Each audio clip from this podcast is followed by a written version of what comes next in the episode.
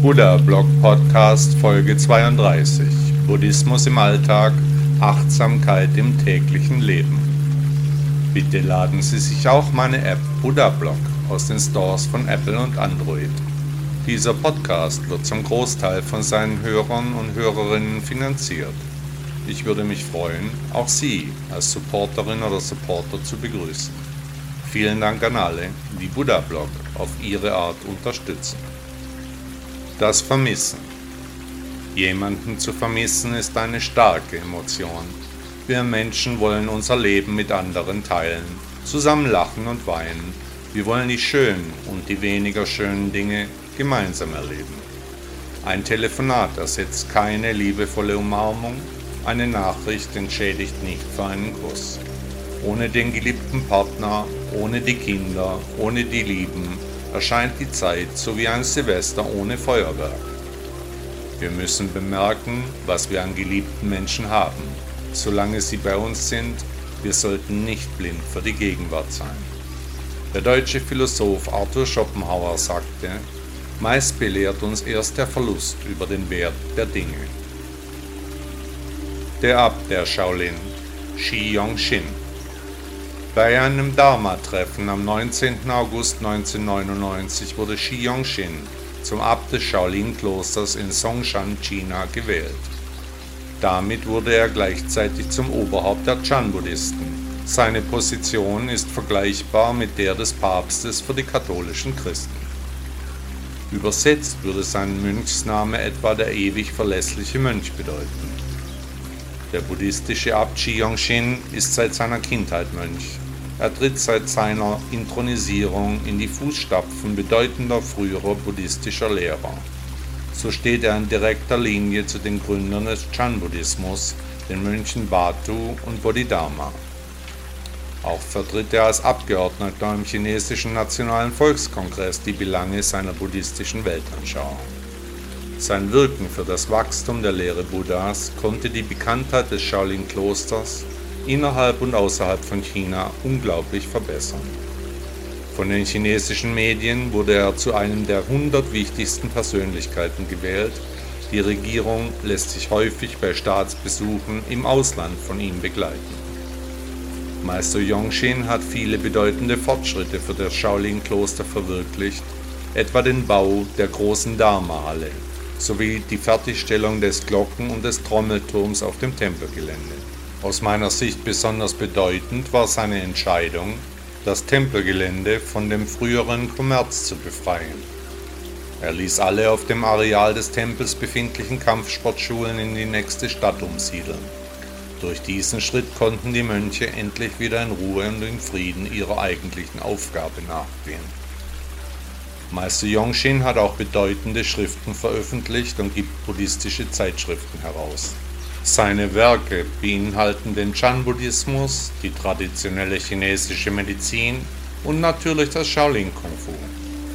Shi Yongxin ist der Meister meines Meisters Shi Yin-Se und somit mein Großmeister. Als mich Yongxin nach über 20 Jahren und bei vielen persönlichen Treffen besser kennenlernte, erteilte er mir im Jahr 2000 den Auftrag, den Shaolin-Tempel Deutschland zu gründen. Meine Gefühle nach diesem Gespräch kann ich noch heute nicht in Worte fassen. Die unglaubliche Ehre, die mir zuteil wurde, erfüllt mich noch heute mit Stolz. Im Jahr 2001 weihte Yongxin dann den ersten Tempel am Berliner Kurfürstendamm persönlich ein. Dabei traf er in Berlin mit Persönlichkeiten wie der heutigen Bundeskanzlerin, dem damaligen Außenminister und heutigen Bundespräsidenten Steinmeier sowie dem ehemaligen Bundeskanzler Schröder zusammen. Der buddhistische Meister Yongxin verdient die Ehre und Position des Abtes des Shaolin-Klosters und die Glückwünsche von Mensch und Himmel.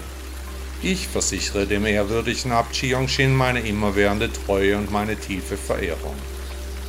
Niemals werde ich sein Schreiben zum Tode meines Vaters vergessen. Seine tiefe Liebe zu allen Menschen tritt hierin klar erkennbar hervor. Kontakte das menschliche Herz sehnt sich gerade mehr denn je nach Kontakt und vor allem nach echter Zuneigung. Ohne menschliche Kontakte bleibt meist nur eine große Leere. Die Betroffenen bilden immer stärkere Schilde um sich herum, die Vereinsamung zieht weitere Kreise.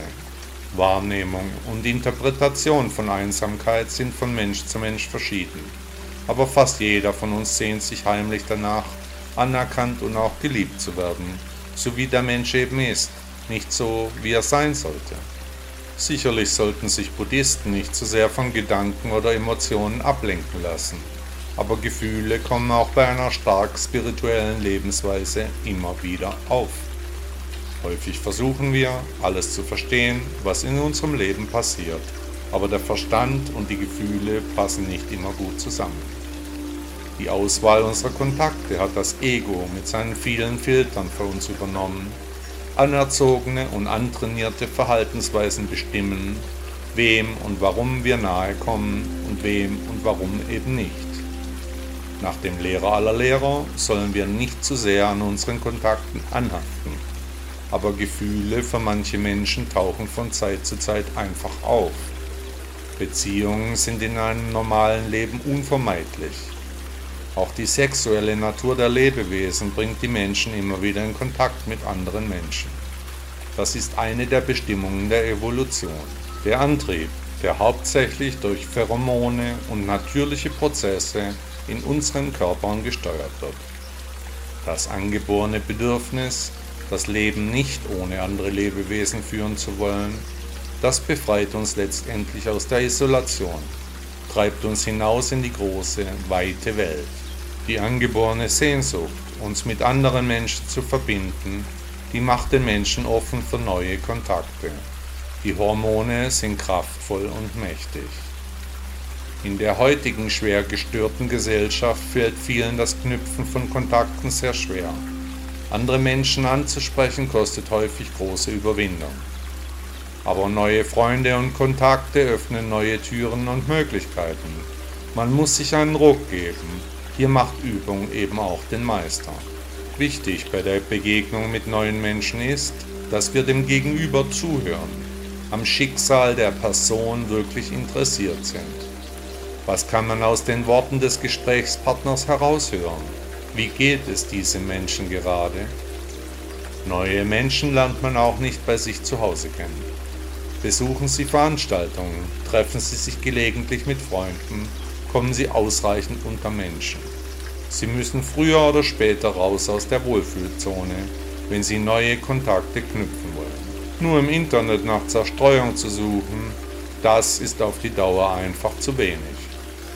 Besonders in Zeiten der Krise ist die Pflege der Kontakte und das Suchen nach neuen Beziehungen wichtiger denn je. Ein Netzwerk von geliebten und geschätzten Menschen aufzubauen, das ist eine sehr lohnende Aufgabe für die es sich lohnt, auch Mühen auf sich zu nehmen. Kein Mensch ist eine Insel, wir alle sind abhängig von unserem Umfeld, von unseren Kontakten. Die schwedisch-amerikanische Schauspielerin Greta Garbo sagte einmal, ich habe nie gesagt, ich will alleine sein, ich sagte, ich will alleine gelassen werden. Das ist ein Riesenunterschied. Gefühle. Wenn Gefühle zu lange unterdrückt werden, dann brechen sie irgendwann aus uns heraus. Egal ob positive oder negative Gefühle, die bewusste oder unbewusste Wahrnehmung eines Ereignisses lässt sich nicht einfach unter der Decke halten. Unsere Gefühle sind stark abhängig von den Filtern und Erfahrungen, die wir uns über die Jahre antrainiert und erlebt haben. Nach Buddha sollen wir nicht an den Menschen oder Dingen haften. Trotzdem entwickeln sich die Emotionen in uns, suchen sich ihren Weg.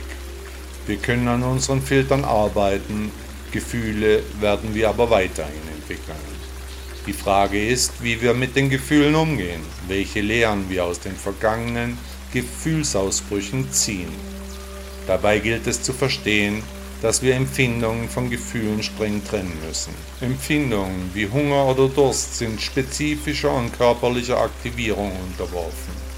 Die individuellen Eigenarten des Gefühlslebens, wie etwa Freude, Liebe, Sympathie, Wut, Verzweiflung, Eifersucht, Trauer, Stolz und Neid, dies sind nur Resultate unserer Filter von vorgefassten Urteilen, sogenannten Vorurteilen.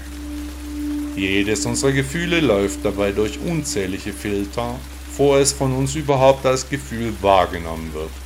Was aber, wenn wir die Filter in uns verstehen lernen und diese dann neu bewerten? Sicherlich hatten die meisten Hörer schon einen Ausbruch ihrer Gefühle und haben sich im Anschluss gefragt, wie es so weit überhaupt kommen konnte. Was hat mich dabei nur geritten? Warum habe ich das jetzt getan? Wer dem Lehrer aller Lehrer folgt, der weiß, dass alles so kommen wird, wie es kommen muss. Sich im Nachgang dazu Gedanken zu machen, bringt nichts. Wenn alles so gekommen ist, wie es kommen musste, dann trifft uns jedenfalls genau jetzt auch keine Schuld. Vielleicht entstammt eine mögliche Schuld aus einem vorhergehenden Karma, das wir abarbeiten müssen. Allerdings macht es auch wenig Sinn, jetzt darüber nachzudenken. Es ist, wie es ist, es kam so, wie es kommen musste. Was aber etwas bringt, ist, sich Gedanken über die eigenen Filter zu machen. Wie kommt es in mir zu dieser Emotion? Was sind die Grundlagen? Kann ich daran arbeiten oder muss ich sowieso ewig so weitermachen? Wenn nun Gefühle über längere Zeit unterdrückt werden, dann kommt der Tag, wo sie sich mit aller Gewalt ihren Weg bahnen. Und genau dann passiert häufig etwas Dummes. Die Handlungen, die wir gelegentlich bereuen, die haben meist eine längere Vorgeschichte. Wie habe ich die Situation erlebt? Welche Zusammenhänge kann ich erkennen? Auf welche Filter gehen diese Aktionen zurück? Wie definiere ich mich selbst? Wer bin ich? Zurzeit sind viele Menschen bedrückt, angespannt, ängstlich und beunruhigt. Sie bemerken, dass mit ihren Gefühlen gespielt wird und sie sich dadurch manipulieren lassen. In der Folge werden sie energielos, einsam, entmutigt, furchtsam, gestört und enttäuscht. Wer sich aber klar macht, dass diese Gefühle ihre Ursachen in unseren Filtern haben, der merkt schnell, dass sich auch an Gefühlen etwas ändern lässt. Gefühle sind auch nicht immer gleich, auch nicht gleich stark. Es gibt deutliche Abstufungen.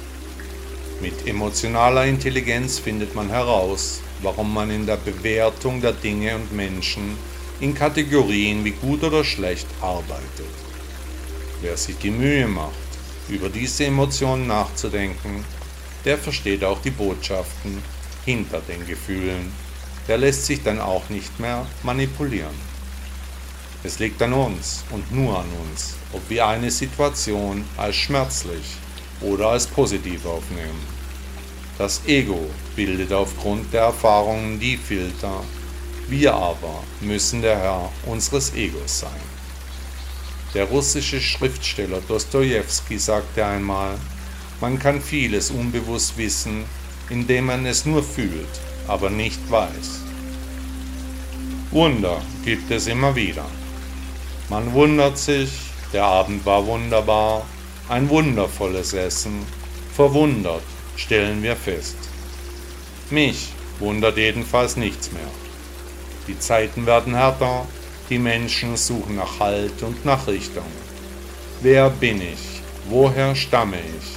Was soll das alles? Wie wird meine Zukunft? meine Gesundheit, was wird aus meinen Kindern? Fragen über Fragen. Und ja, man glaubt es kaum, die Menschen fangen wieder an zu beten und zu glauben. Krisen waren schon immer ein Moment, um innezuhalten, Sinnfragen zu stellen, sich auf die Suche nach dem eigenen Ich zu begeben. Wunder gibt es vielleicht doch nicht. Vieles erscheint uns wundersam. Es mag unmöglich sein, dass genau so ein Ereignis jetzt eintritt, jene Begebenheit gerade jetzt passiert, diese Ausnahmeerscheinung heute auftritt. Ein Mysterium, ja, aber ein Wunder, nein. Könnte es vielmehr sein, dass genau diese Merkwürdigkeiten, die viele Menschen oft ein Wunder nennen, dass dies mein Karma und mein Schicksal darstellt kann es sein, dass wir unserer Zukunft deshalb nicht entfliehen können? Die einfache Antwort ist ja. Und wenn wir tief in uns hineinhorchen, dann können wir auch erfahren, wie wir damit umgehen sollten. Zuerst einmal in aller Ruhe, wehklagen, jammern, sich beschweren, das hilft kein Stück. Was aber hilft, ist Frieden mit uns selbst zu schließen, die Dinge so zu akzeptieren, wie sie sind. Meine Frau ist gestorben. Ja, ich bin tief traurig, unsagbar verletzt, aber ich muss mein Karma annehmen. Mein Kind ist schwer krank, mein Schicksal ist schwer zu ertragen. Ja, aber ich muss es tragen, die Situation erdulden. Nichts und niemand kann mir helfen. Kein Gott, kein Priester, kein Lehrer, kein Wunder. Nur ich selbst kann mir helfen. Nach dem historischen Buddha ist das Leben kein Problem, das es zu lösen gilt, sondern eine Wirklichkeit, die es zu erfahren gilt. Also die Ereignisse des Lebens nicht seltsam zu finden, sie als Lebenswirklichkeit zu erleben, durch die Situationen durchzugehen. Das ist der Schlüssel für ein Leben in der Realität.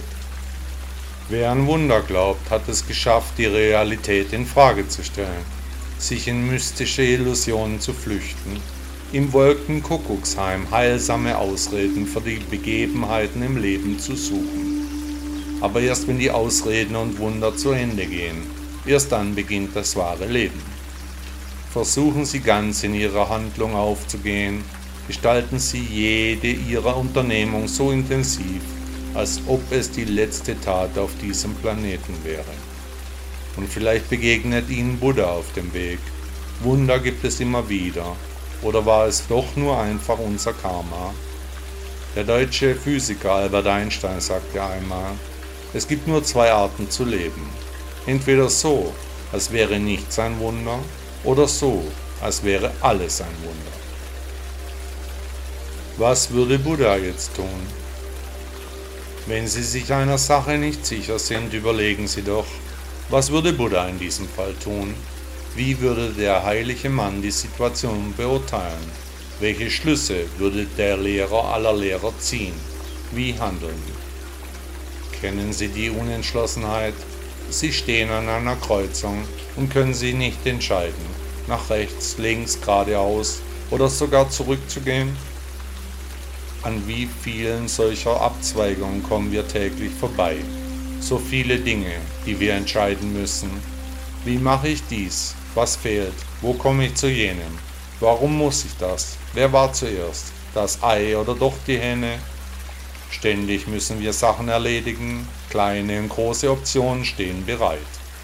Schwierige und leichte Auswahl ist zu treffen, immer ist etwas zu beurteilen, auszuwählen, zu klären, jedes Mal sind wir gefragt. Sehr vielen Menschen fällt es schwer, unter den verschiedenen Möglichkeiten eine Wahl zu treffen. Sie schieben Entscheidungen hinaus, wollen keine Fehler machen. Sie machen mit Tatenlosigkeit dann oft mehr falsch als mit einer vermeintlich falschen Wahl.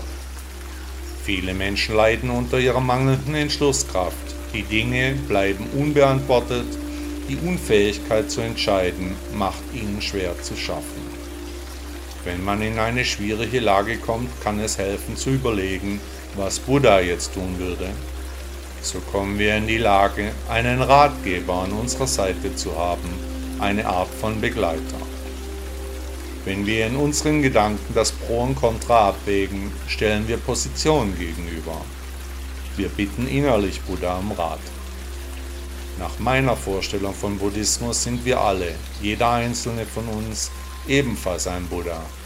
Das heißt, wir fragen im Prinzip uns selbst. Bereits durch das Formulieren einer Frage, durch das Gegenüberstellen der Argumente, helfen wir uns selbst bei der Entscheidungsfindung, bringen mehr Klarheit in unsere Gedanken. Sind wir nicht alle ein bisschen Buddha? Manchmal wartet das Glück nur ein kurzes Stück hinter der Entscheidung, die wir nicht treffen wollten. Der deutsche Dichter Johann Wolfgang von Goethe sagte einmal, wer lange bedenkt, der wählt nicht immer das Beste. Bildschirme. Nichts für schwache Nerven. Benachrichtigungen, Trending News, Alarme, Anrufe, Likes. Unsere völlig verstörte Gesellschaft sucht Erfüllung und endet auf Bildschirmen. Videos, Musik, Podcasts, Online-Konferenzen. Warum überhaupt noch mit jemandem in echt sprechen? Die sozialen Netze als Filter der Gesellschaft. Das wahre, echte Leben findet auf der Xbox statt. Nach Buddha ist sowieso nicht alles so, wie es uns erscheint. Neue Nachrichten. Schnell hintereinander schreien die Bildschirme. Auch meiner klingelt und brummt fast pausenlos. Das wird jetzt entschleunigt. Liken, kommentieren, Bilder machen, Profile, Klingeltöne, Passwörter, schreiben, lesen. Der Bildschirm zeigt mir sogar das Essen meiner digitalen Freunde. Nebeneinander sitzend wird auf Bildschirme gestarrt. Man nennt sich virtuell jetzt mein Bruder. Überall verfolgt mich dieselbe Werbung. Herzchen, Nachrichten, Push, Breaking News, die anderen Apps, E-Mails, VPN, Updates, Keynotes, Fotos online stellen, Videos, der ganz alltägliche Wahnsinn. Hashtags, aber beim Essen wird kein Wort gesprochen. Online-Profile werden ausgetauscht, sonst herrscht nur das große Schweigen. Der Bildschirm wirkt wie echt, kann uns alles Mögliche mitteilen. Wer braucht dann noch das echte Leben? Die Gedanken schweifen ins Leere, ganz in andere Welten versunken, in ein Leben im Netz. Mit viel passender Werbung, die schöne neue Welt des Huxley hält Einzug. Die meisten Menschen wollen unterhalten werden. Online-Spiele, virtuelle Casinos, Pornografie, die Bildschirme übernehmen die Macht. Wäre es nicht toll, wenn man den Bildschirm direkt an den Kopf anschließen könnte? Das Netzwesen Mensch sammelt sich zu einer virtuellen Schwarmintelligenz. Es entsteht ein großes, immer weiter wachsendes neuronales Netz. Künstliche Intelligenz hat zusammen mit den Bildschirmen für uns das Beurteilen übernommen. Fake und echt sind nicht mehr zu unterscheiden, Daten produzieren automatisch selbst noch mehr Daten. Formeln und Algorithmen formen die Gesellschaft, Flucht vor den Berechnungen erscheint unmöglich, die Bildschirme sind einfach überall. Das allgemeine abstrakte Muster der künstlichen Intelligenz macht keine Kompromisse. Entscheidungswege werden berechnet, die menschliche Intention wird ausgelagert. Die maschinelle Verarbeitung von menschlicher Sprache funktioniert unglaublich gut, in Zukunft sicher immer besser, Sätze und Dialoge werden beliebig. Es fragt sich, wann die Bildschirme für uns auch noch das Sprechen übernehmen. Jede Zivilisation hat eine kollektive Sucht. Heutzutage ist es die Bildschirmzeit. Passende Filter für jeden Lebensabschnitt gibt es im Netz. Wird eines schönen Tages die Persönlichkeit auch auf einem Computer gespeichert werden können? Wenn die Hülle abstirbt, also der Körper, existiert dann der Mensch virtuell einfach weiter? Am elektrischen Anschluss des Menschen an die Maschinen wird geforscht. Unser Gehirn ist ein neuronales Netz aus Nervenzellen. Die Verbindung zu künstlichen neuronalen Netzen wird nicht mehr lange dauern. Dann dringen die Bildschirme in uns ein, leistungsstarkes Internet und Power Wi-Fi vorausgesetzt. Kann eines Tages der Mensch als elektrische Einheit ebenfalls gehackt werden, vor der schönen neuen Welt graut es mir. Wir brauchen viel mehr Abstand von der Welt der Bildschirme. Die deutsche Schriftstellerin Ricarda Huch sagte, für seine Handlungen sich alleine verantwortlich fühlen und alleine ihre Folgen, auch die schwersten tragen, das macht die Persönlichkeit aus. Die Freude am Leben. Was macht uns Freude? Können Sie jetzt an etwas denken, das Ihnen Freude bereitet? Wenn ich an meine Tochter denke, dann huscht ein Lächeln über mein Gesicht. Nur der Gedanke an sie löst in mir bereits ein gutes Gefühl aus. Lassen Sie sich die Freude am Leben nicht wegnehmen, konzentrieren Sie sich auf schöne Ereignisse und liebe Menschen. Denken Sie an die Dinge, die Ihnen wirklich Freude bereiten. Ob Sie sich über ein Ereignis ärgern oder nicht, das bestimmt sich durch Ihre innere Einstellung. Also warum nicht die Einstellung etwas abändern? Freuen Sie sich heute einmal über die Dinge, die Sie sonst ärgern. Mit Absicht dabei die Ereignisse umarmen, die nicht so gut laufen, das Leben so akzeptieren, wie es gerade kommt. Die österreichische Erzählerin Marie Freifrau Ebner von Eschenbach sagte einmal, und ich habe mich so gefreut, sagtest du vorwurfsvoll, wenn dir eine Hoffnung zerstört wurde. Du hast dich gefreut. Ist das nichts? Buddha erklärt die Meditation. Es geht die buddhistische Geschichte, dass der Sohn Buddhas, Rahula, seinem Vater Fragen zur Meditationstechnik stellte. Besonders interessierte den jungen Mann die von seinem Vater praktizierte Atemtechnik. Buddha gab ihm zu verstehen, dass auch beim Atem die Vergänglichkeit allen Seins im Vordergrund seiner Auffassung steht. Deshalb, so der Lehrer aller Lehrer, solle Rahula einen gelassenen Ansatz entwickeln, sich selbst dabei als eine Art von Raum betrachtend, in dem die Energie frei fließt. Bei den Atemübungen sollte selbst in die Gegenwärtigkeit jedes Atemzugs im Fokus stehen den Geist und den Körper beruhigend und aus der Ruhe Freude empfindend. Aus der Freude entwickelt sich weiterhin eine innere Sammlung, eine Befreiung des Herzens, die bei jedem Ein- und Ausatmen sich zwangsläufig einstellen wird. Aus der oben angeführten Vergänglichkeit folgt, dass jeder Einatmen und jeder Ausatmen dem Loslassen gelten wird, dem Zulassen des Atems, aber auch der Ausschaltung